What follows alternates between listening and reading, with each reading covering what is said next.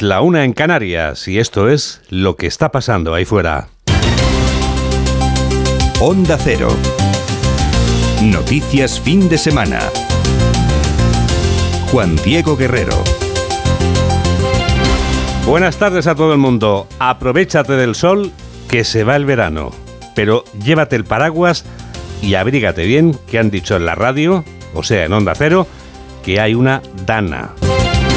La depresión aislada en niveles altos, que es lo que significa Dana, está convirtiendo el primer sábado de septiembre en un mal día para coger el coche y conducir por carretera. Por eso te vamos a contar, a ti que nos escuchas al volante, a usted que va conduciendo ahora mismo, les contamos cómo es el mapa de los atascos y demás contratiempos. DGT, Jaime Orejón, buenas tardes. Muy buenas tardes, a estar pendientes. Un accidente que está complicando en Cantabria, la 67 en Polanco, en sentido Santander. Al margen de este accidente, destacamos complicaciones en Madrid, de entrada por la 3 en Rivas, así el plantío, también intensa en Murcia, la entrada por la 7 en Alcantarilla y de salida por la 30 en Espinarda. En Guipúzcoa, en la P8 en Irún, en ambos sentidos, y ya tráfico en aumento en Castellón, en la P7 en Villarreal y Aeropesa en ambas direcciones. Precaución en todos estos tramos y vías. Los casi 7 millones de viajes de desplazamientos que prevé la DGT entre el jueves y el domingo son el perfecto ejemplo de que España vuelve de vacaciones, pese a que algunos no tengan ganas de volver al trabajo y menos aún de volver a comerse otra campaña electoral. Tranquilidad, que no cunda el pánico, si el 14 de enero votamos, la campaña electoral durará esta vez la mitad, solamente. Solamente, bueno, solamente nos queda recomendar lo que debemos hacer en caso de que una de las tormentas de agua o de granizo nos pille de improviso. Mamen Rodríguez Astre. Si la riada le pilla en el coche es mejor que no intente continuar ya que el agua puede haber socavado el fondo haciéndolo más profundo.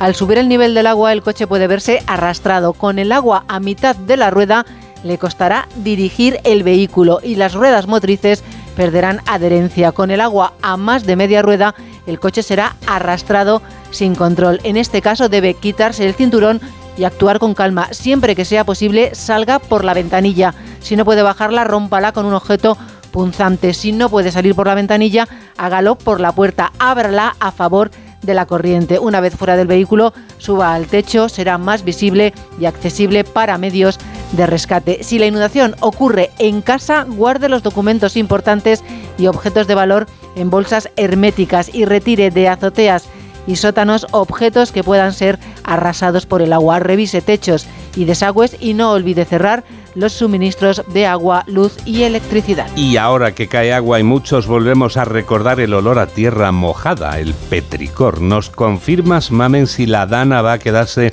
entre nosotros por mucho tiempo o si va a tomar las de Villadiego. Pues se queda con nosotros hasta el lunes y además se recrudece. Tendremos más agua y más chaquetas. Seguimos con lluvia y tormentas en buena parte de la península y en Baleares. En esta jornada, la mayor inestabilidad se espera en el Mediterráneo, donde además soplará un intenso levante que aportará humedad y favorecerá que la lluvia sea abundante y también se espera muy fuerte en el centro, en Madrid y en Castilla-La Mancha. De nuevo, ambiente otoñal con temperaturas por debajo de lo habitual para estas fechas en buena parte del país. Partido Socialista y Partido Popular están muy próximos, se encuentran más cerca que nunca. Solo los separan 73 kilómetros, los que hay entre Málaga y Estepona, que son los dos municipios de la Costa del Sol elegidos por ambas formaciones políticas para celebrar sus actos centrales de este sábado. Pedro Sánchez visita Málaga para clausurar un acto de los socialistas en la capital costasoleña en el que ha asegurado que el se acabó de las jugadoras de la selección española de fútbol afecta a todos los dirigentes involucrados. Sánchez ha propuesto a Alberto Núñez Feijó un acuerdo sobre el Poder Judicial, sea quien sea presidente, desde el Hotel NH de Málaga, Blanca Lara. Y antes del 31 de diciembre, Juan Diego, esa es la propuesta del presidente en funciones Pedro Sánchez para Alberto Núñez Feijóo. El socialista quiere la renovación del Consejo General del Poder Judicial para que este órgano pueda entrar en funcionamiento. Sánchez ha defendido que su partido no reparte carnet constitucionalistas. Y les ofrezco que quien sea el presidente del gobierno después de la investidura que salga adelante, renovemos el Consejo General del Poder Judicial antes del 31 de diciembre de este año. Esta es la propuesta del Partido Socialista. Sea quien sea el presidente, renovemos y demos mandato a la Constitución. Porque esa es la gran diferencia entre el Partido Popular y el Partido Socialista, compañeros. Sánchez ha iniciado este curso político aquí en Málaga, respaldado por 1.500 simpatizantes y afiliados socialistas. La ciudad malagueña de Estepona, situada a 73 kilómetros de distancia de la capital de la provincia, es el lugar en el que Elías Bendodo se ha reunido con la dirección local del Partido Popular. El coordinador general del PP recuerda que solo necesitan cuatro votos para que Alberto Núñez Feijó se convierta en presidente. La alternativa, según Bendodo, sería letal para España, porque Pedro Sánchez está dispuesto a pagar un precio muy alto para seguir como inquilino de la Moncloa. Carmen Sabido. El precio que está dispuesto a pagar Sánchez, asegura Bendodo, es vender España a los que quieren romper el país. Un auténtico mercadeo y chalaneo, dice el coordinador popular, que nunca aceptará un político responsable como Núñez Feijó. Bendodo insta a Sánchez a que clarifique si permitirá un referéndum vinculante en Cataluña. ¿Va a permitir para conseguir su investidura que haya un referéndum vinculante en Cataluña? ¿Va a aprobar una ley de amnistía que permita que todos se vayan de rosita los que hicieron aquel golpe de Estado en Cataluña? ¿Sí o no? Sánchez y Feijó son dos políticos diferentes, pero hay una gran diferencia entre los dos. Uno está dispuesto a desgastarse por España, Feijó, y otro está dispuesto a desgastar España para mantenerse en la Moncloa. Bendodo afirma que el Partido Popular sigue trabajando para lograr la investidura. Cree que es posible porque están solo a cuatro votos y la otra opción es un gobierno de Sánchez con 24 formaciones políticas, un Frankenstein 2 que sería letal para el país. El número 3 popular ha evitado hablar del pacto de gobierno con Vox en Murcia. A la hora en la que se cerraba anoche el mercado de fichajes de primera, de los que nos va a contar enseguida detalles Paco Reyes, a esa misma hora se cerraba también el acuerdo de gobierno para la región de Murcia. Fernando López Miras presidirá un ejecutivo en el que Vox tendrá dos consejerías. El candidato del PP cede al permitir que el partido de Abascal entre en el gobierno y Vox cede al rebajar el número de consejerías que reclamaba Laura Gil. El Partido Popular ya tiene bajo el brazo su acuerdo con Vox para revalidar el mandato de Fernando López Miras en Murcia, alcanzado a seis días de que expirase el plazo legal para investir a un presidente, resultado de las arduas negociaciones que se reanudaron tras el segundo portazo que la formación de Abascal dio a López Miras en el Parlamento regional. Vox debe de asumir la vicepresidencia y dos de las diez consejerías. No vamos a aceptar ni chantajes ni mentiras. Hoy, señor Antelo, van en dirección contraria de la que piden sus votantes, que es un entendimiento con el Partido Popular para seguir haciendo de muro frente a las políticas sanchistas y la mano sigue tendida. El candidato popular tendía la mano y Vox ha dado un paso al frente tras asegurarse dos de las tres consejerías que pedía serán finalmente la de Fomento y la de Seguridad Interior y Emergencias, que tiene además rango de vicepresidencia. Este sábado López Miras y José Ángel Antelo se han reunido para tomar un café y empezar a hablar de las necesidades de la región. Y el próximo lunes, según comunica la presidenta de la Asamblea Regional, se abrirá la ronda de consultas con los partidos previa a la propuesta formal de candidato a la que seguirá la nueva y se espera que definitiva se de investidura. Entre los 3 millones y medio de habitantes de Mongolia apenas hay 1.500 católicos, o sea, un 0,04%. No es de extrañar que el Papa Francisco, que ha viajado a este país de Asia Oriental, haya dicho a los católicos mongoles que no tengan miedo a ser pocos. Información del viaje del Papa Darío Menor. Durante su segundo día de visita a Mongolia, el Papa Francisco ha lanzado hoy un mensaje a favor de la construcción de la paz en el que parecía tener muy presente el conflicto en Ucrania y el papel que pueden desempeñar para acabar con él tanto Rusia como China, los poderosos vecinos de este país asiático en el que va a permanecer hasta el lunes. Da fare insieme per costruire un avvenire di pace. Francisco ha destacado que hay que ponerse manos a la obra para construir juntos un futuro de paz aplaudiendo el rechazo de Mongolia a las armas nucleares y a la pena de muerte. El pontífice argentino ha completado su agenda con un encuentro con los obispos, sacerdotes y religiosos de la minúscula comunidad católica local formada por unas 1.400 personas. Constituyen el 0,04% de una población en la que se profesa de manera mayoritaria el budismo. El final de las vacaciones de verano lleva a los padres a la oficina y a los hijos a clase. Por eso estamos en época de tensiones entre unos y otros, ahora que llega la semana en la que la vuelta a clase se hace realidad. Alberto Marugán. Sí, en vísperas de la vuelta al cole hay que lidiar con una de las mayores complicaciones de este periodo, las tensiones de padres e hijos, aunque pueden darse la vuelta a esta situación. La vuelta al cole puede ser un buen momento para conectar padres con hijos y trabajar en equipo. Así que si nos organizamos bien y adoptamos la actitud adecuada, la vuelta al cole puede ser un momento súper bonito. Explica la educadora e influencer Miriam Pratt en un curso en el que sube de precio, está más cara que el año pasado.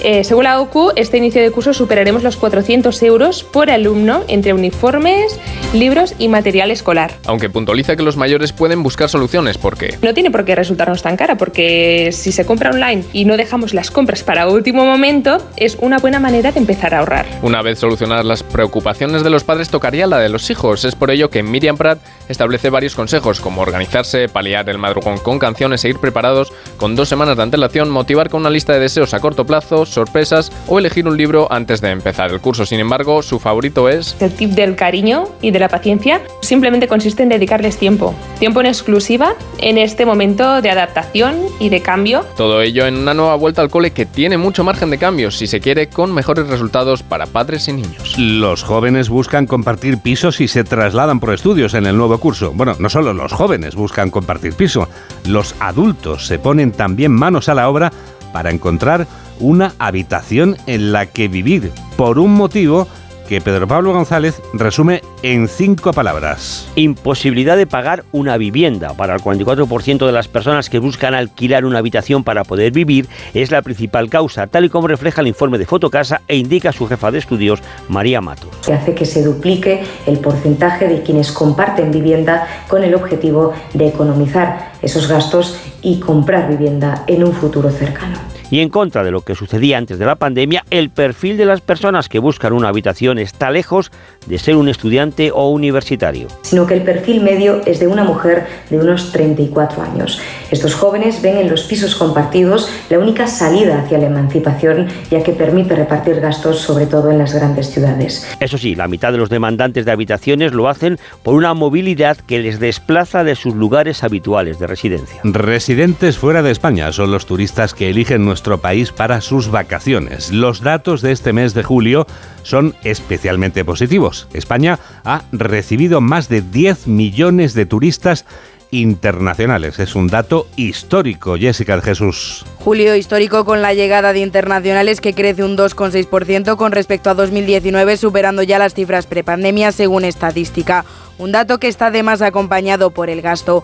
El desembolso de los turistas supera los 13.800 millones por el comportamiento de determinados mercados, como apunta el ministro de Turismo en funciones, Héctor Gómez, en Al Rojo Vivo. Como crece eh, Estados Unidos, más de un 60%, un mercado emisor de alto gasto en destino, incluso también podemos analizar el mercado asiático, el eh, mercado emisor. China crece más de un 420%, con un incremento de gasto en destino de más de 520%. El turismo continúa tirando de la economía y del empleo en este contexto de ralentización económica y prueba de ello, dice Gómez, es que el sector concentra en julio más de un 13% de las personas vinculadas a la seguridad social. El crecimiento del turismo es muy apreciable en nuestro país, pero también es apreciable el crecimiento del COVID en España. Se marcha el verano, pero no se marcha el virus. Belén Gómez del Pino. No se ha marchado el COVID, ni mucho menos. De hecho, los datos muestran que el repunte iniciado hace unas semanas sigue cobrando fuerza en toda Europa. Hablamos de casos positivos, muchas veces asintomáticos, pero también infecciones algo más severas que están afectando sobre todo a los mayores de 80 años. En España la incidencia en atención primaria ha subido 47 puntos en una semana y ya se refleja un pequeño impacto en los hospitales. También la venta de test de antígenos sigue subiendo, se ha multiplicado por 6 desde finales de junio y ahora mismo está disparada en Extremadura, Castilla-La Mancha y Comunidad Valenciana, donde el incremento en ventas supera el 1000%. Tenemos toda la radio por delante. Síguenos en Twitter en arroba noticias FDS. Llegando al cuarto, llegamos a la hora del deporte.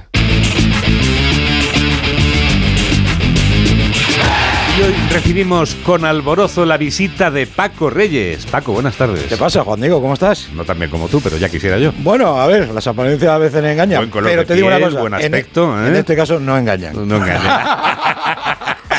Yo también te veo bien, yo también te veo bien. Lo, Ya veo- te digo, lo que no veo también en la federación, no veo a Oh, Rubiales y vaya todas esas cosas. que- Pero mira, eh, por ser sábado no vamos a hablar ni de Rubiales ni de la federación, que ya ayer tuvimos jornada intensiva con la rueda de prensa del seleccionador, con las decisiones del TAD, con las declaraciones del Consejo Superior de Deportes, con la cartita de Rubiales, en fin, eh, vamos a la- al deporte, al mollar de la cuestión Ahí, ahí, vamos a eso. que yo sé que es lo que te gusta, lo que le gusta sobre todo a la gente, porque arranca, arrancó ayer la jornada de Liga, la cuarta, ahora repasamos lo que pasó en la jornada de ayer, pero el directo manda y además con modificación en el marcador. Tenemos en juego desde las 2 de la tarde en Anoeta, Real Sociedad Granada, y ahí está Íñigo Taberna. Íñigo, ¿qué tal? Buenas tardes. Hola, ¿qué tal Paco? Buenas tardes. Minuto 15 de partido ya aquí en Anoeta y como bien decías, ya se ha movido el marcador porque gana la Real 1-0. Gol de Taque Cubo en el minuto 9 de encuentro tras un gran pase de Brais Méndez en un robo de balón del conjunto blanqueazul. Merecía la Real ir por delante del marcador porque está siendo mejor que Granada. De momento muy timorato. El equipo de Paco López domina la Real en este estadio de Anoeta con una lluvia intensa en torno a 30.000 espectadores. Arbitra el gallego Iglesias Villanueva. De momento, Real 1, Granada 0. Gol de Cubo en el minuto 9 de encuentro. De terminar ganando la Real Sociedad sería la primera victoria del conjunto Churi Ordín, que tiene tres puntos, igual que el Granada, pero los tres de la Real, merced a tres empates. Ayer Almería 2, Celta de Vigo 3, la primera victoria y los primeros puntos para el Celta de Rafa Benítez y con alguna polémica que otra en el Cádiz 3, Villarreal 1. Luego intentamos repasar si es menester y tenemos tiempo. Pero a las 4 y cuarto de la tarde se estrena el líder en casa ante el Getafe, con un estadio remozadísimo. No sé si todavía ha terminado del todo, pero hay un derby madrileño. Real Madrid-Getafe, con un nombre propio, el de Bellingham, con otro ausente, como ya saben todos, la ausencia de Vinicius por lesión. Pero se lo va a contar mucho mejor nuestro hombre en el Real Madrid, Fernando Burgos. Fernando, ¿qué tal? Muy buenas tardes. Hola Paco, pues esperando a esta hora de la tarde, a una hora y 59 minutos para el comienzo, la formación titular de Carlo Ancelotti. El Real Madrid, con los 20 convocados, ya está en el Coliseo madridista. Le ha cambiado la piel, jamás, jamás cambiará la esencia, el alma y el corazón del Bernabéu, pero no, no está terminado, Paquito, ni muchísimo menos. Quedan todavía tres meses para la inauguración oficial que va a ser el próximo mes de diciembre, pero en los 90 días que han transcurrido desde el 4 de junio, último partido de la liga pasada frente al Athletic Club de Bilbao, empate a uno con el último gol de Karim Benzema como madridista, hasta este 2 de septiembre, pues han pasado esos 90 días. Y no no ha dado tiempo a terminarlo completamente, pero te puedo asegurar que el aspecto es maravilloso tanto desde fuera como en el interior del Estadio Santiago Bernabéu. Se han ampliado a 6.000 localidades las que había. Ya va a poder estar la gente en el fondo sur, césped en perfectas condiciones. No creo que este año, como la temporada pasada, lo cambien hasta en cinco ocasiones y a falta de confirmación oficial. En el debut de Bellingham en el estadio Santiago Bernabéu, la gente tiene ganas de ver al inglés, el pichichi del campeonato. Cuatro goles en las tres primeras jornadas. Marcó en San Mamés, marcó por partida doble en Almería e hizo el gol de la victoria el pasado viernes en el estadio municipal a Banca Balaídos frente al Celta de Rafa Benítez.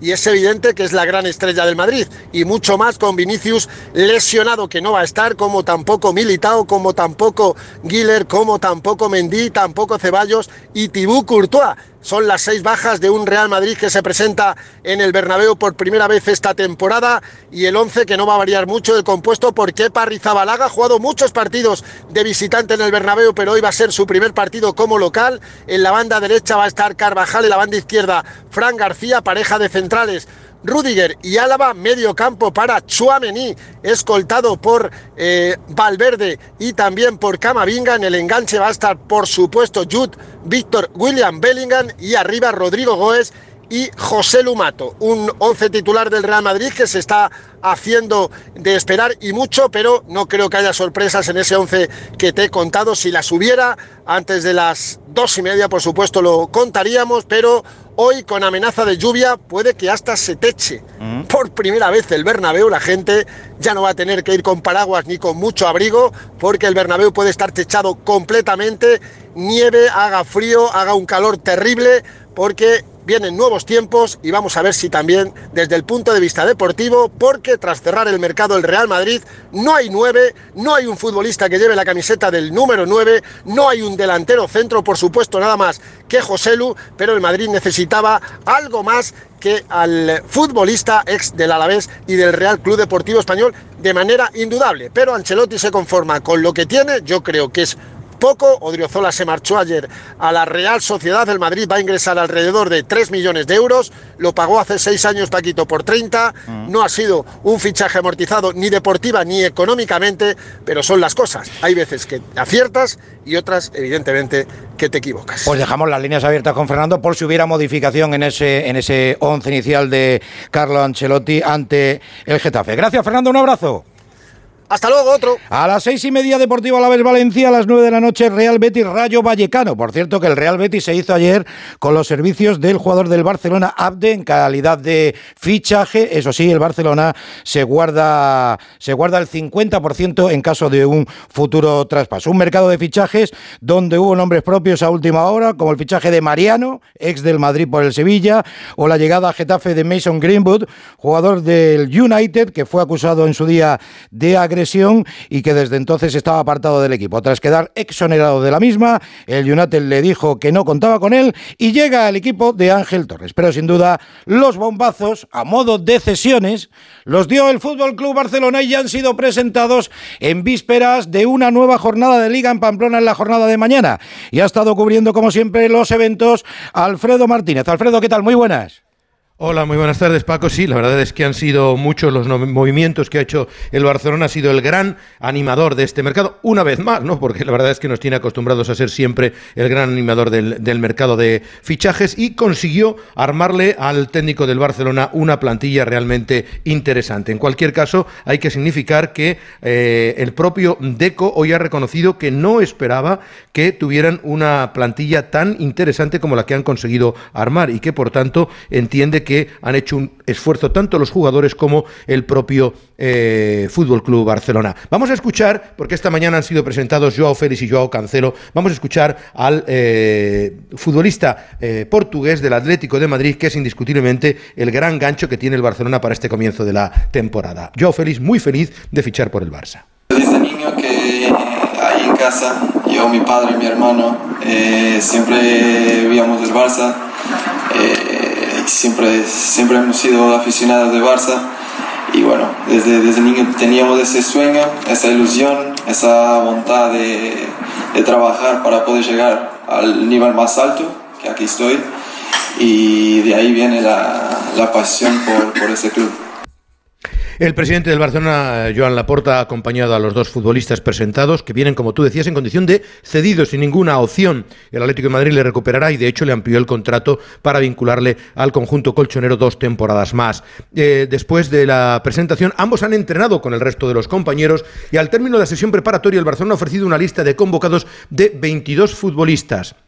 Atención porque en la lista está Joao Cancelo ya con el dorsal número 2, Joao Félix con el dorsal número 14, Valde que ha cambiado el dorsal y ya tiene dorsal de la primera plantilla con el dorsal número 3, Íñigo Martínez que ha recibido la alta médica y debutaría con el dorsal número 5, está Rafiña después de cumplir los dos partidos de sanción, son 22 futbolistas, vamos, muchísimas caras nuevas en el Barcelona, pero también algunas ausencias. De tal manera que había que preguntarle a Xavi si estaba contento y satisfecho con lo que había hecho en el mercado de verano el Barça. Claro, yo siempre tengo la máxima ilusión, ¿no? Y siempre intento el máximo para, por el bien del club, ¿no? Y soy un hombre de club también e intento adaptarme a las circunstancias que no son las mejores, sobre todo económicas y de fair play, pero, pero creo que se ha hecho un muy buen trabajo, ¿no? Tanto Mateo, Deco, ya lo hizo Jordi anteriormente, el presidente, Rafa, todos, todos estamos a una, ¿no? Creo que hemos hecho equipo, un gran trabajo de equipo y, y sí, sí, contentos, estamos contentos y ilusionados para para cómo ha quedado la plantilla y, para cómo vamos a afrontar la, temporada. Ha reconocido Xavi Hernández que los tres futbolistas que han salido, los Eric García, Ansu y Ed Abde, han sido por petición propia y también ha dicho Ansu, el objetivo es que vuelva. Por cierto, le han preguntado por el caso Negreira. Ya sabes que curiosamente acaba el mercado y como esto es un no parar, pues vuelven a salir noticias del caso Negreira, que si la Guardia Civil entiende que hay indicios o suposiciones de que el Barcelona salió beneficiado del caso Negreira en los arbitrajes. Ha dicho, nunca me he sentido beneficiado. Y dice Xavi, literal, estoy en total desacuerdo con la Guardia Civil. Un abrazo grande, cuídate mucho. Otro, hasta mañana, Paco. Pues hablando de la Guardia Civil, como bien decía Alfredo, el Mundo publica hoy que ha terminado el informe que le pidió el juzgado que investiga el caso Negreira y que concluye bajo la dirección de Vitoriano Sánchez Arminio y de su mano derecha José María Enríquez Negreira, el Comité Técnico de Árbitros tuvo un funcionamiento irregular y que sus decisiones no habrían tenido siempre un respaldo deportivo imparcial. Lo prometido es deuda. Hay un cambio en el 11 de Ancelotti Burgos. Y no es un cambio cualquiera, Paco. Va a jugar Luca Modric en medio campo. Valverde va a ser suplente. Luca Modric con el 10 a la espalda va a ser el capitán porque está por delante de Dani Carvajal. En consecuencia, el Madrid va a jugar con Kepa en portería, Carvajal, Fran García en los laterales, Rudiger y Álava pareja de centrales, medio campo para Chuamení escoltado por Camavinga y Luca Modric, en el enganche Jude Bellingham y arriba Rodrigo Goes y José Lumato. El titular hoy es, sí, Eres titular, Luca Modri, después de tres partidos suplentes. Gracias, Fernando. Un abrazo. Otro, chao. Hablando del Real Madrid, del Barcelona y del Atlético de Madrid, eh, bueno, ha habido sorteo de Liga de Campeones, ya lo saben, el pasado jueves, pero se ha conocido en la jornada de hoy el calendario. El Real Madrid va a recibir en la primera jornada al Unión Berlín, el Barcelona al Amberes, el Sevilla al Lens, la Real Sociedad al Inter de Milán, el Atlético de Madrid viajará a Roma para enfrentarse a la Lazio. Esto va a hacer que se cambien dos partidos de la quinta jornada, porque van a jugar el martes Barcelona y Atlético de Madrid, así que el Valencia Atlético de Madrid se jugará el sábado a las 4 y cuarto y el domingo a las 9, que era el horario previsto para este Valencia Atlético de Madrid, será adjudicado al Real Madrid Real Sociedad. En la Europa League los dos van a empezar fuera, el Betis en Glasgow y el Villarreal en Grecia ante Panathinaikos. Hablamos de baloncesto porque tenemos en disputa el Mundial. Mañana es un partido trascendental ante Canadá. El que gane se mete en los cuartos de final. La última hora la tiene uno de los enviados especiales de Onda Cero. David Kahn, ¿qué tal? Muy buenas, hombre. Buenas tardes, Paco. Con la mirada puesta en Canadá y en la pierna izquierda de Sergio Yul, dice en un comunicado la Federación que el menorquín está pendiente de evolución, duda para mañana, por lo que ha podido saber Onda Cero es solo un golpe en el gemelo y Yul estará para un partido en el que España juega sin red, ganar o ganar, habla el capitán Rudy Fernández. No tener tanta presión eh, porque mm, veo las caras de algunos compañeros y, y, se les ve como muy presionados, no están disfrutando y lo que tenemos que hacer es disfrutar. Al final, llegados a este, a este campeonato, es, es poder disfrutar de vivir un, de un campeonato del mundo, de estar entre las mejores selecciones del mundo y, y, eso es lo que tenemos que hacer, es disfrutar en la pista, que creo que en estos partidos no, no, no se nos está viendo disfrutar. Lo dice por los hermanos Hernán Gómez, Billy y Juancho, quienes se muestran convencidos 100% de las posibilidades de la selección, el combinado nacional, que entrena en apenas una hora para preparar un choque concebido como si fuera la eliminatoria de octavos de final del Mundial 2023. Gracias, David. En plano polideportivo, muchos acontecimientos para este fin de semana, por ejemplo, en motociclismo, Gran Premio de Cataluña. Ahí está Chechu Lázaro. Chechu, ¿qué tal? Muy buenas. ¿Qué tal, Paco? Buenas tardes. Acaba de terminar ahora mismo la lucha por la pole en la categoría intermedia de Moto 2. Pole británica para Jake Dixon. Segundo ha quedado Aaron Canet, el líder. Pedro Acosta saldrá noveno. Antes se ha celebrado la pole de Moto 3, que ha sido para el valenciano Hortola. Y a partir de las 3, recordemos, la carrera al sprint sale desde la pole el campeón Naya. Segundo sale Alex Espargaró. Duodécimo será Mar Márquez. Aguanta el cielo, pero está muy nublado aquí en el circuito de Montmeló. Gracias, Chechu. Tenemos en disputa también la octava etapa de la Vuelta Ciclista. Ahí está Juan Clavijo. Juan, ¿qué tal? Muy buenas.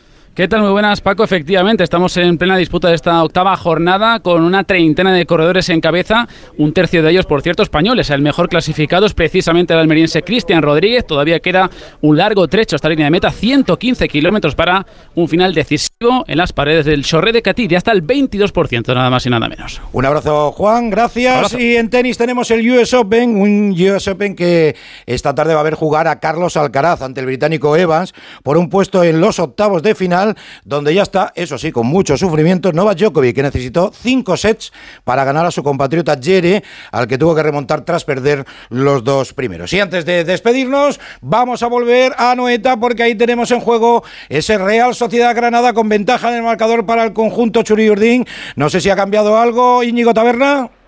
El panorama es parecido, Paco. Sigue dominando la Real Sociedad, Granada que apenas pasa de medio campo y que va perdiendo, va ganando la Real 1-0, gol de Cubo en el minuto 9, llegamos al 29 de encuentro, sigue dominando la Real, Real Sociedad 1, Granada 0. Bueno, pues este es un poquito el anticipo, querido Juan Diego, para todo lo que vamos a tener Sí. a partir de las tres y media de la tarde. Hombre, vamos a tener un buen menú hoy de, deportivo, ¿eh? Tenemos de todo y, ma- y mañana tenemos chopito, calamares, todo lo que tú, todo lo que tú necesites a esta hora de la tarde. Oye, pues tú cuídate, que quiero seguir viéndote con ese buen aspecto y hombre. fantástico aspecto que Y- te veo. ¿eh? mejor que me vas a ver, querido. No, no lo dudo.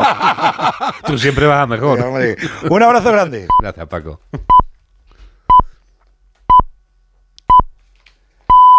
Las dos y media, es la una y media en Canarias y esto sigue siendo lo que está pasando ahí fuera. Onda Cero. Noticias fin de semana. Juan Diego Guerrero.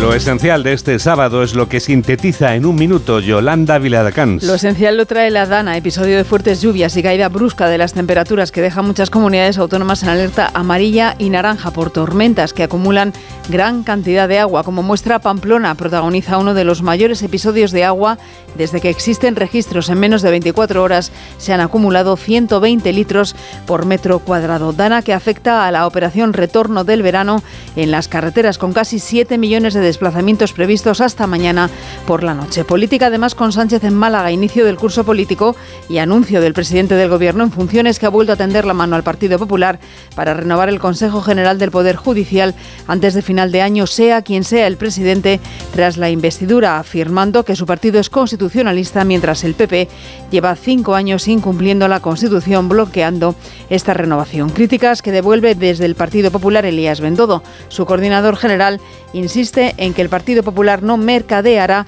para llegar al gobierno ni desgastará a España y le pide al jefe del Ejecutivo que diga lo que va a hacer y que deje de marear la perdiz. Con acuerdo de gobierno en Murcia entre Partido Popular y Vox y en el exterior el Papa Francisco y su visita a Mongolia donde ha realizado un llamamiento a detener la proliferación nuclear y al fin de la corrupción. 2 y 31, 1 y 31 en Canarias y tenemos toda la radio por delante. Síguenos en Facebook en Noticias Fin de Semana Onda Cero. Cuidado con la dana, llévate el paraguas y abrígate, que han dicho en la radio, o sea, en Onda Cero, que llueve mucha agua y granizo por toda esta vasta piel de toro que llamamos España. Casi 7 millones de viajes de desplazamientos que prevé la DGT entre el jueves y el domingo son el ejemplo de que España vuelve de vacaciones, pese a que algunos no tengan muchas ganas de volver al trabajo y desde luego menos todavía de volver a vivir otra campaña electoral, aunque hay que tener en cuenta que si hubiera elecciones el 14 de enero, la campaña electoral duraría esta vez la mitad solamente. Pero resulta que Partido Socialista y Partido Popular están muy próximos. Se encuentran hoy más cerca que nunca. Están a 73 kilómetros de distancia. ¿Qué se creían, hombre?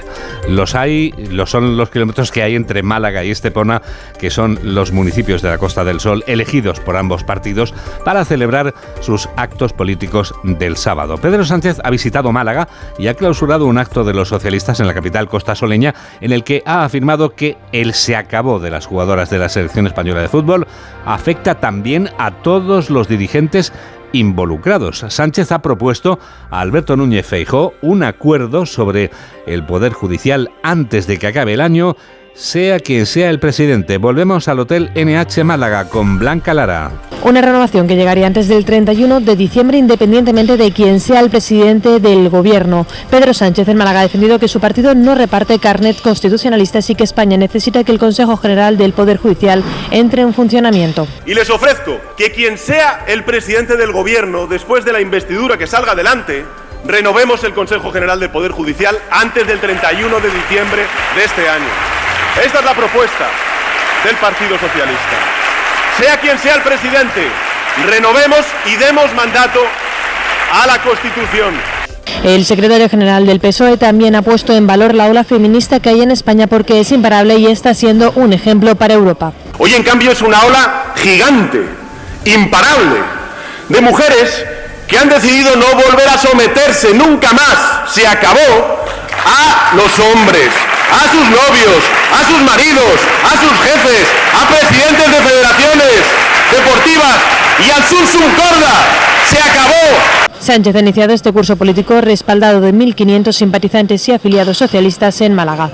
La ciudad malagueña de Estepona, situada a esos 73 kilómetros de distancia de la capital de la provincia, es el lugar en el que Elías Bendodo se ha reunido con la dirección local del PP. El número 3 del Partido Popular ha recordado que solo necesitan cuatro votos para que Alberto Núñez Feijóo se convierta en presidente del gobierno de España. La alternativa, según Bendodo, sería letal para nuestro país porque Sánchez está dispuesto a pagar un precio muy alto para seguir como inquilino de la Moncloa. Carmen Sabido. El precio, asegura Bendodo, es vender España a los que quieren romper romper el país. Un auténtico mercadeo y chalaneo, dice el coordinador popular, que pasa por permitir un referéndum para Cataluña que nunca aceptará un político responsable como Alberto Núñez Fijó. El ejecutivo de Sánchez, concluye Bendodo, será letal para España. Sería un gobierno de 24 partidos y todos pidiendo, ¿eh? unos pedirán vicepresidencias, otros pedirán amnistías, otros pedirán ministerios, otros pedirán referéndum, otros pedirán presupuesto.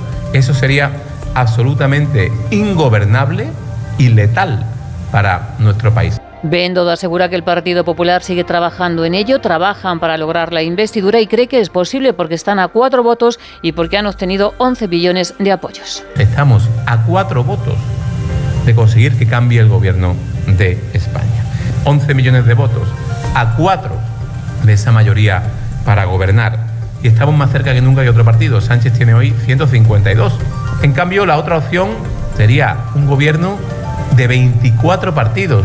El coordinador del Partido Popular acusa al gobierno de estar en huelga de brazos cruzados ante la subida del precio del aceite. A la hora en la que se cerraba esta madrugada última el mercado de fichajes de primera, se cerraba también el acuerdo de gobierno para la región de Murcia. Fernando López Miras presidirá un ejecutivo en el que Vox tendrá dos consejerías. El candidato del PP cede al permitir que el partido de entre en el gobierno y Vox cede al rebajar el número de consejerías que reclamaba Laura Gil. Acuerdo de PP y Vox para investir al popular López Miras todavía caliente al anunciarse hace solo unas horas, de modo que si no hay giro de guion, a la tercera sería la vencida para ver en la Asamblea Regional una sesión de investidura no fallida, con Vox y el PP de la mano, una imagen totalmente opuesta a la de hace un mes tras los portazos de los de Abascal, con su líder regional, José Ángel Antelo, fijando condiciones y el popular López Miras abriendo de nuevo la puerta al diálogo. Vox debe de asumir la vicepresidencia y dos de las diez consejerías. No vamos a aceptar ni chantajes ni mentiras. Hoy, señor Antelo, van en dirección contraria de la que piden sus votantes, que es un entendimiento con el Partido Popular para seguir haciendo de muro frente a las políticas sanchistas. Y la mano sigue tendida. Según el acuerdo, la formación de Abascal pasará a controlar dos consejerías, la de Fomento y, por otro lado, Seguridad Interior y Emergencias, está con rango de vicepresidencia. Podrá además proponer al presidente del Consejo de la Transparencia, que a su vez asume las funciones del defensor del pueblo murciano. De momento, López Miras y Antelo se han vuelto a ver este sábado las caras para tomar café y, de paso, contaban ambos en redes sociales para empezar a hablar de las necesidades de la región. Superado el bloqueo, el próximo lunes se repite el proceso de abrir ronda de consultas con los partidos. Primer paso del proceso hacia la investidura. 3 menos 21, 2 menos 21 en Canarias. Noticias fin de semana. Juan Diego Guerrero.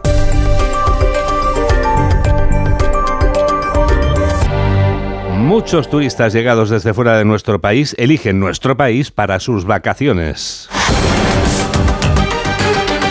Los datos de este mes de julio son especialmente halagüeños. España ha recibido más de 10 millones de turistas internacionales.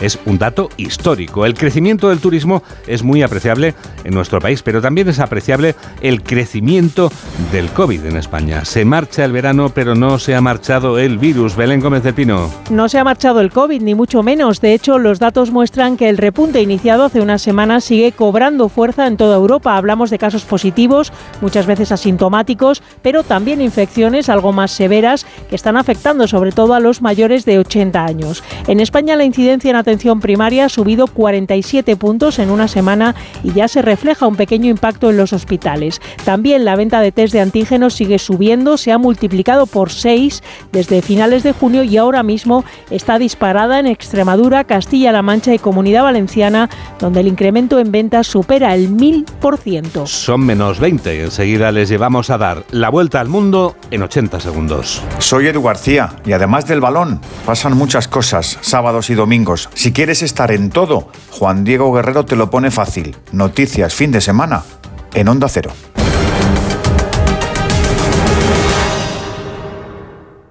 Ahora más que nunca es necesario un equipo que luche contra los bulos, fake news y las medias verdades. ¡Mueve del culo, holgazanes! Siempre con una sonrisa, aunque sea de mala leche. Vuelve el equipo Guayo. Vuelve el intermedio. El lunes a las nueve y media de la noche, nueva temporada en La Sexta. Es que si pasa algo, tardamos dos horas en llegar hasta aquí. Tranquilo, porque nosotros respondemos en menos de 20 segundos. ¿Ves? Con las cámaras y sensores ya está todo protegido. Así, si alguien intenta entrar a robar o a ocupar tu casa, nos enteramos antes y facilitamos las imágenes a la policía para que puedan actuar cuanto antes. Este verano protege tu hogar frente a robos y ocupaciones con la alarma de Securitas Direct. Llama ahora al 900-272-272. Síguenos en Twitter en arroba noticias FDS. Es el momento del Foreign Affairs.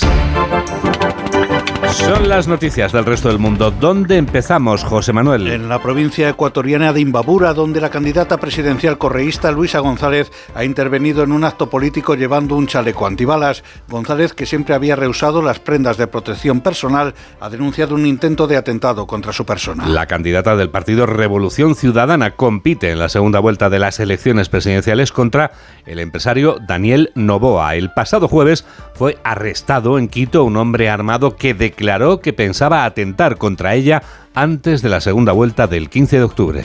Me he visto en la obligación de usar chaleco antibalas y de aceptar el ofrecimiento del gobierno de que las Fuerzas Armadas también me brinden seguridad, por eso ustedes verán, y es lamentable tener que hacer una campaña política en una situación en la que asesinaron un candidato y en el que hoy yo recibo amenazas contra mi vida al ser la candidata más opcionada a llegar a la presidencia de la República. Además, la Fiscalía de Ecuador ha formulado cargos por terrorismo contra los 10 detenidos por haber colocado cinco coches bomba y otros artefactos explosivos en varios lugares del país los pasados miércoles y jueves. No solo Ecuador vive un clima de violencia, el presidente electo de Guatemala, el izquierdista Bernardo Arevalo de León, ha denunciado un golpe de Estado en curso a poco menos de cinco meses para su investidura. Además, Arevalo de León ha acusado a la fiscal general, a un juez penal y a la junta directiva del Congreso de ser los promotores del golpe, informa el corresponsal de Onda Cero en Latinoamérica, Pablo Sánchez Olmos. La candidata correísta que se medirá el próximo 15 de octubre al empresario Daniel Novoa en la segunda vuelta de las presidenciales ha anunciado que realizará sus actos de campaña con chaleco antibalas y una escolta permanente de las Fuerzas Armadas debido a las múltiples amenazas de muerte que ha recibido. Ecuador vive esta recta final de la campaña en medio de una terrible ola de violencia desatada por los grupos criminales con motines en las cárceles y atentados con coches bomba en la capital. Entre tanto, en Guatemala, el presidente electo Bernardo Arevalo ha denunciado que se está fraguando un intento de golpe de Estado en su contra desde las esferas política y judicial para evitar que tome posesión del cargo el próximo 14 de enero.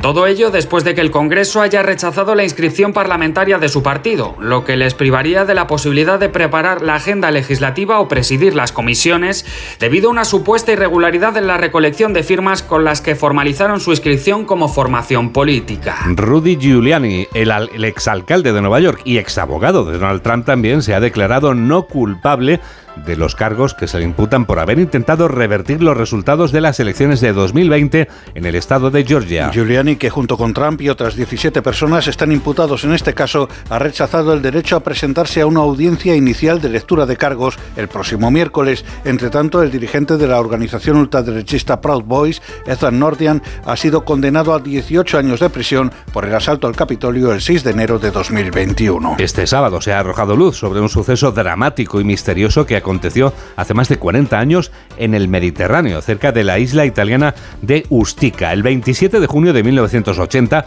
un avión DC-9 de la compañía Itavia con 81 personas a bordo explotó en pleno vuelo, precipitándose al mar y falleciendo todos sus ocupantes. Hoy hemos sabido, José Manuel, que el aparato fue derribado por un misil francés. Lo cuenta el ex primer ministro italiano Giuliano Amato en una entrevista en el diario República. Amato explica que la Fuerza Aérea Francesa abatió por error el avión de Italia pensando que se trataba de un aparato en el que viajaba el entonces dictador libio Muammar el Gaddafi. El ex primer ministro desvela también que los franceses llevaron a cabo el ataque en cooperación con los estadounidenses.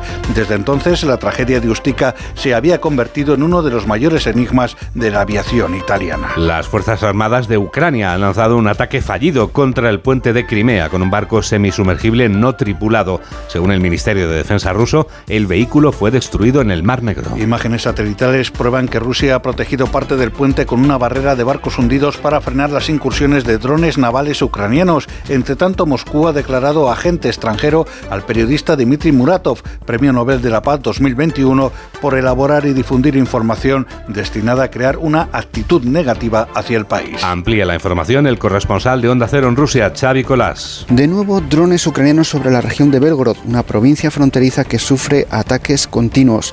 También en otras regiones limítrofes con Ucrania, una serie de aldeas han sido atacadas por Ucrania. Una mujer ha resultado herida en la región de Kursk. Y por su parte, el Kremlin ha incluido en su lista de agentes extranjeros al Premio Nobel de la Paz de 2021, Dmitry Muratov, el periodista y director del histórico diario Novaya Gazeta, un periódico independiente cerrado el año pasado ante las presiones de la justicia rusa, ha sido acusado de utilizar plataformas extranjeras para difundir opiniones que, según el gobierno, generan una actitud negativa hacia la política interior y exterior de Rusia. La India ha lanzado este sábado con éxito su primera misión espacial destinada al estudio del Sol, un lanzamiento que supone un nuevo logro para el programa espacial del país asiático, que la semana pasada se convertía en la primera nación en alunizar en el polo sur de la Luna. Está previsto que la sonda Aditya L1, que significa Sol en sánscrito, llegue dentro de cuatro meses a un punto entre el Sol y la Tierra alejado un millón y medio de kilómetros de nuestro planeta que facilite la observación continuada de la estrella sin verse afectada por eclipses u ocultaciones. Desde allí, la sonda estudiará las capas más externas del Sol, la fotosfera, la cromosfera y la corona mediante detectores electromagnéticos y de partículas. Ha sido un resumen de José Manuel Gabriel. Onda Cero. Noticias fin de semana. Nadie está por encima de la ley. Conoce bien los detalles de esta afirmación nuestro experto en seguridad vial, el letrado Santiago Córdoba. Santi, buenas tardes. Muy buenas tardes. ¿De qué nos hablas esta semana? Pues mira, eh, todos sabemos que comienza la operación retorno de vacaciones y salida de fin de semana y septiembre. Y por supuesto, la DGT toma cartas en el asunto. Así que vigilará con casi 1.400 radares, cámaras, furgonetas camufladas, motos sin rotular, drones y helicópteros el comportamiento de los conductores.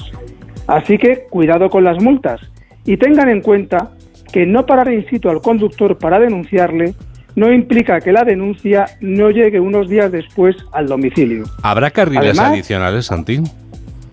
Efectivamente, habrá carriles adicionales irreversibles y conviene no despistarse. Cuando se circule por ellos es obligatorio activar la luz de corto alcance o cruce, tanto de día como de noche, y la multita por no hacerlo es de 200 euros. También hay que tener muy en cuenta que en vías señalizadas con señal de peligro por paso de animales en libertad, es decir, un triángulo con dibujo de un cérvido en su interior, extremen las precauciones, ya que en accidentes por atropello de especies cinegéticas, como regla general, el responsable, el conductor. Y en cuanto al alcohol y drogas, pues, pues qué decir, que no solamente están las multas. Y sirva para ello un dato. El año pasado se dictaron el mayor número de condenas por conducir bajo la influencia de esos tóxicos. El mayor número de condenas desde el año 2012. Mira, el año 2012 estábamos tú y yo ya aquí, en este mismo programa, tú ya eras colaborador de este programa, y mira que llevas desde entonces repitiendo la misma respuesta a una pregunta que, permíteme, voy a volver a formularte, Santi. Vamos a ver, eh, ¿dónde está el, el, grado de alcohol eh, que se puede utilizar para mm, como referente? Es decir, ¿a partir de qué cantidad de alcohol uno no debe conducir? Pues a partir de cero. Cero pelotero, como decía aquel. No, con el alcohol no se debe jugar, no se debe jugar tanto por la vida e integridad propia como la de los demás, como por la familia, como por la ruina que nos puede caer por una tontería de tomar unas copas de más. Nos alegra mucho seguir saludándote en este programa de noticias de Onda Cero, así que hasta la semana que viene, Santi, un abrazo. Muy buenas tardes. 3 menos 10, 2 menos 10 en Canarias. Enseguida vamos a viajar hasta el sur de la península ibérica. Hola, soy Susana Griso y yo también escucho noticias fin de semana de Onda Cero con Juan Diego Guerrero.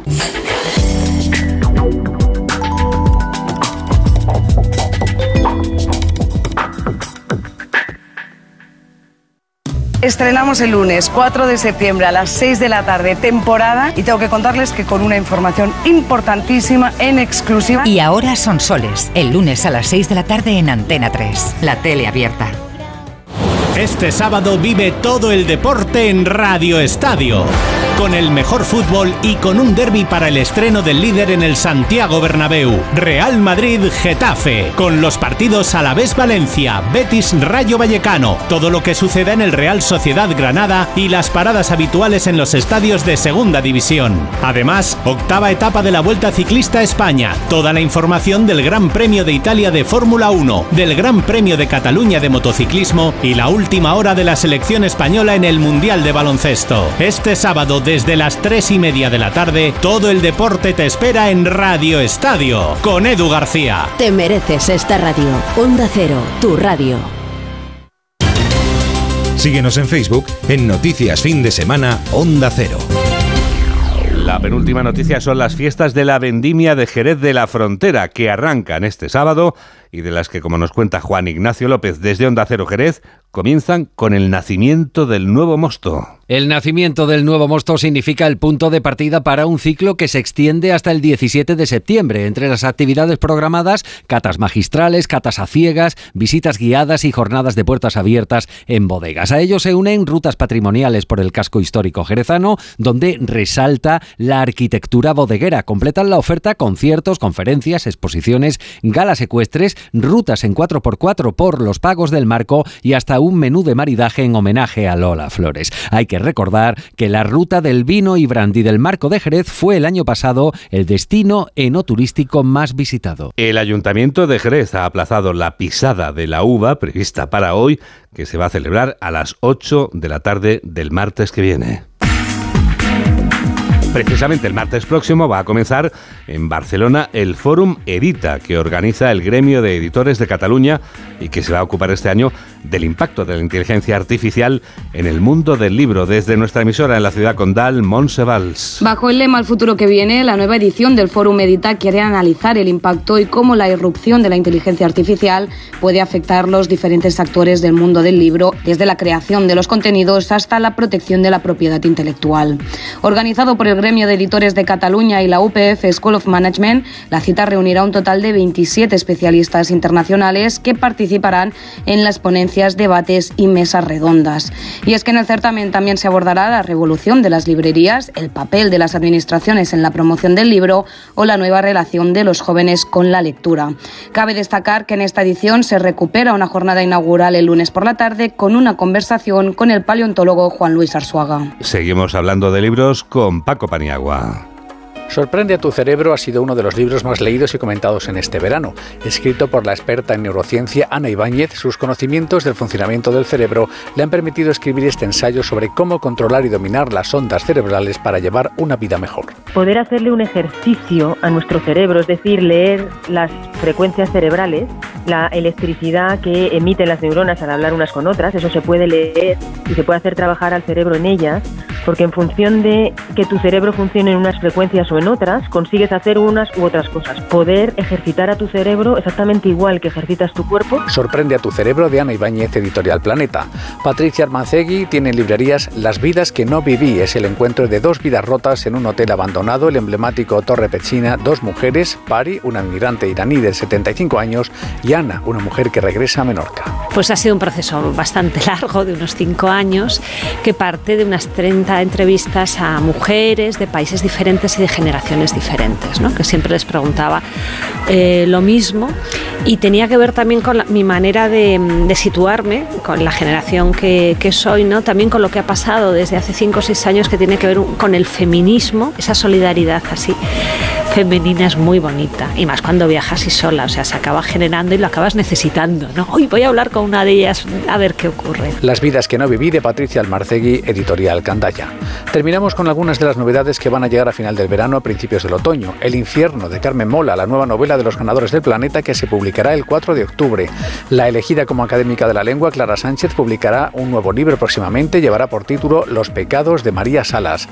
Llegará también la nueva entrega de la saga Millennium, Las garras del águila, pero escrita por una mujer, Karin Smirnov. En unos días se presentará la nueva novela de Arturo Pérez Reverte, El problema final, y llegará también el 26 de octubre la nueva novela de Mario Vargas Llosa, Le dedico mi silencio, ambientada en Perú. Jorge Zamorano es quien realiza este programa de noticias aquí en Onda Cero, en la radio, un programa de noticias que produce Mamen Rodríguez Astre. Oye, Mamen, eh, ¿cómo se llama nuestro grupo en Facebook y cómo podemos unirnos a él? Tienes que poner en el buscador en www.facebook.com noticias fin de semana Onda Cero. Mm, no hay que hacer nada más. Es muy sencillo. Esta red eh, conocida mundialmente como Twitter, pero que ahora se llama X. Arroba noticias FDS. Tenemos también alguna en Insta con las fotos y todo eso. Claro, guerrero-juan de. Y si algún oyente se quiere sumar este último fin de semana con nuestra lista de reproducción actual de esta temporada, la que viene ya, tendremos la de la nueva temporada, pero eh, ¿cómo recuperaría o cómo podría escuchar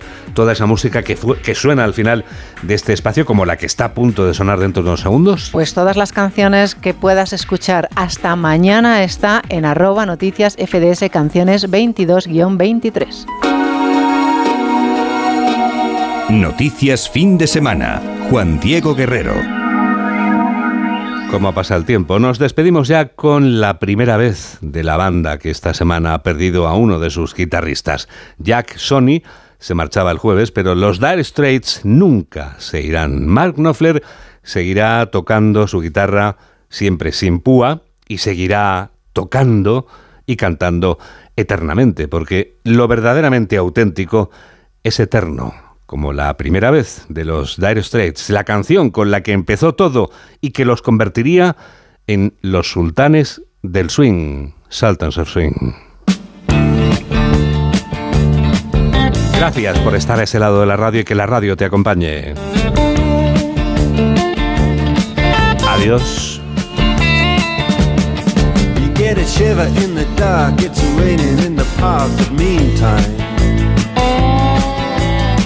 Sound of the river, you stop and you hold everything.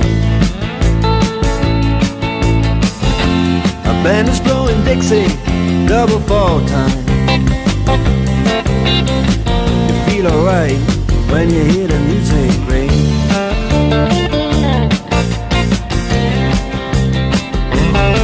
Well, now you step inside, but you don't see too many faces. Out of the rain to hear the jazz go down. Competition in other places. Uh, but the horns, they blowing that sound. Way on down south. Way on down south. London town.